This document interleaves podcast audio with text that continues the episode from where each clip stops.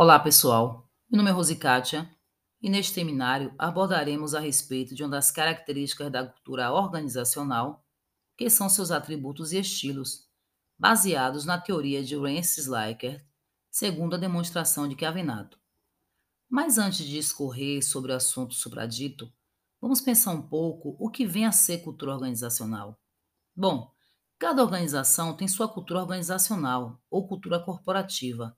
Para conhecê-la, o primeiro passo é conhecer sua cultura, o modo como as pessoas interagem em uma organização, as atitudes, pressuposições e os assuntos relevantes fazem parte da cultura da organização.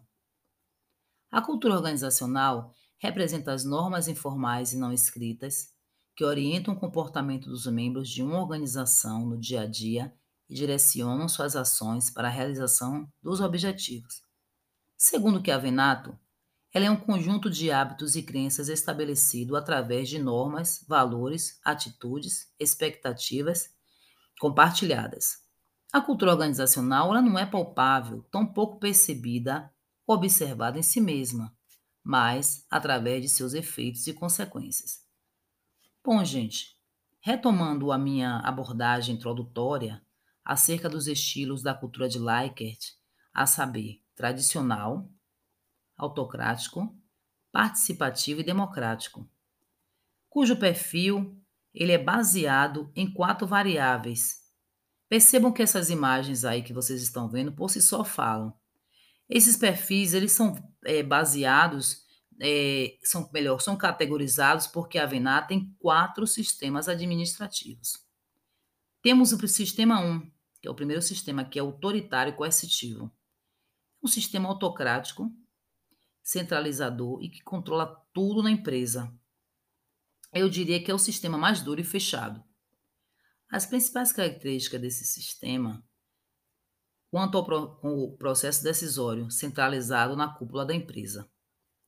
Sistema de comunicações. As comunicações ocorrem verticalmente no sentido descendente, e o relacionamento interpessoal é considerado prejudicial ao interesse da empresa. E para evitar as relações humanas, os cargos e tarefas são desenhados, imagine aí, são desenhados para isolar as pessoas. Por fim, temos a, o sistema de recompensas e punições para esse sistema 1 aí, né? Que é a obediência fiel às regras e regulamentos internos. Temos também o sistema 2, o sistema 2 é autoritário benevolente. É um sistema, é, eu diria que menos duro e fechado que o autoritário coercitivo. Diria também que é mais condescendente e menos rígido. Suas características principais são, no processo, quanto ao processo decisório, centralizado na cúpula da organização, mas permitindo reduzir as delegações de decisão.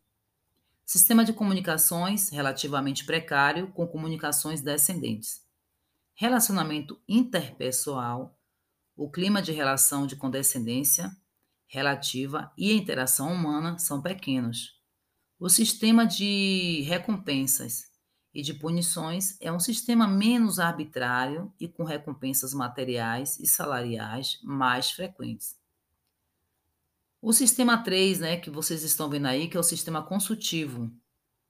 Esse sistema é, com tendências para o lado participativo, ele ele tem tendências para o lado participativo, muito mais para o participativo, do que para o autocrático.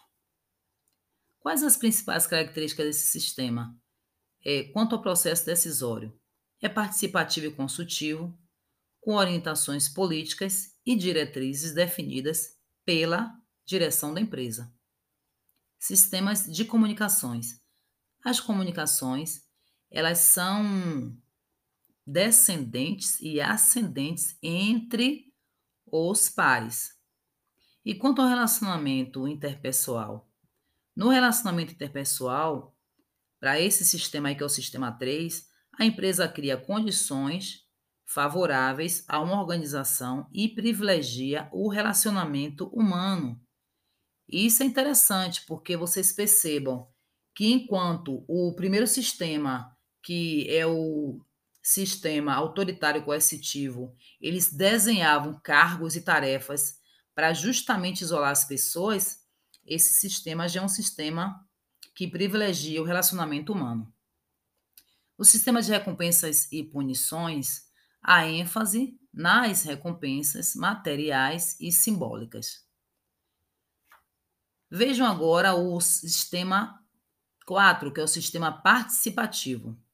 É um sistema democrático e participativo. É o mais aberto de todos os sistemas. Ele é o mais aberto de todos os sistemas. Suas principais características são: quanto ao processo decisório, decisões delegadas aos níveis hierárquicos é, mais baixos e o consenso entre as pessoas é o mais importante no processo decisório. Olha que interessante. Sistemas de comunicações. As comunicações fluem em todos os sentidos, vertical, horizontal e lateral, e a informação é um dos recursos mais importantes da empresa. Relacionamento interpessoal, ênfase no trabalho em equipe e as relações interpessoais baseiam-se na confiança mútua. Quanto ao sistema de recompensas e punições, é forte ênfase nas recompensas simbólicas e sociais. Enfim, a importância dessa teoria para a cultura organizacional é que traz a exposição de maneira a promover um ambiente organizacional que desenvolva seus membros e permita um maior desenvolvimento organizacional. Espero que vocês tenham gostado. Muito obrigada.